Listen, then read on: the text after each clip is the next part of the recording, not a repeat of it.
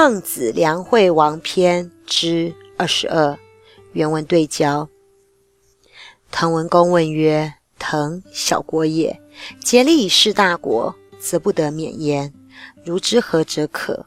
孟子对曰：“昔者大王居兵，敌人轻资，视之以疲弊，不得免焉；视之以犬马，不得免焉；视之以珠玉，不得免焉。乃属其其老而告之曰：‘敌人之所欲者，无土地也，无闻之也。’”君子不以其所以养人则害人。二三子何患乎吾君？我将去之。去兵于梁山，亦于岐山之下居焉。兵人曰：“人人也，不可失也。从之者如归是。”或曰：“是守也，非身之所能为也。”孝使勿去。君请则于斯二者。语义对应。滕文公问道：“滕国啊，是一个弱小的国家，竭尽全力的要来侍奉大国，却仍免不了有灾祸、灾难的发生，这又该如何是好呢？”孟子回答道：“啊，从前周太王居于兵地，敌人来侵犯他，太王便送给敌人皮球和丝绸，但是并没有因此而免于被侵扰、侵犯。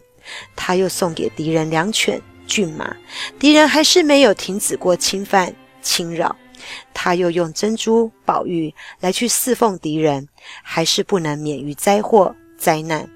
太王便召集兵地的长老，向他们宣布道：“敌人所要的是我们的土地呀！我听说过，君子呢是不会为了养民的土地、养人之物，来反而让老百姓遭受到灾祸灾难。”你们呐，又何必担心没有君主呢？我现在必须得离开这里。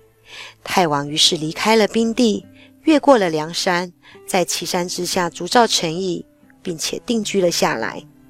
兵地的老百姓便说：“啊，这可是一位有仁德的君主啊，不可以失去他呀。”于是呢，追随太王而去的，争先恐后的，就好像赶集一样的踊跃。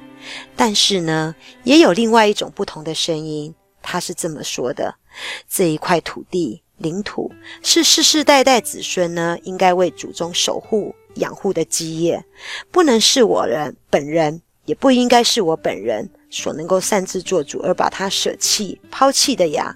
所以呢，宁可是丢掉牺牲的生命。也是不能离去的。以上这两条道路，这两种选择，一种是以德让，就是迁国图存；另外一种呢，是以义守，也就是说要来坚守国土。这其中之一，你应该可以选择吧。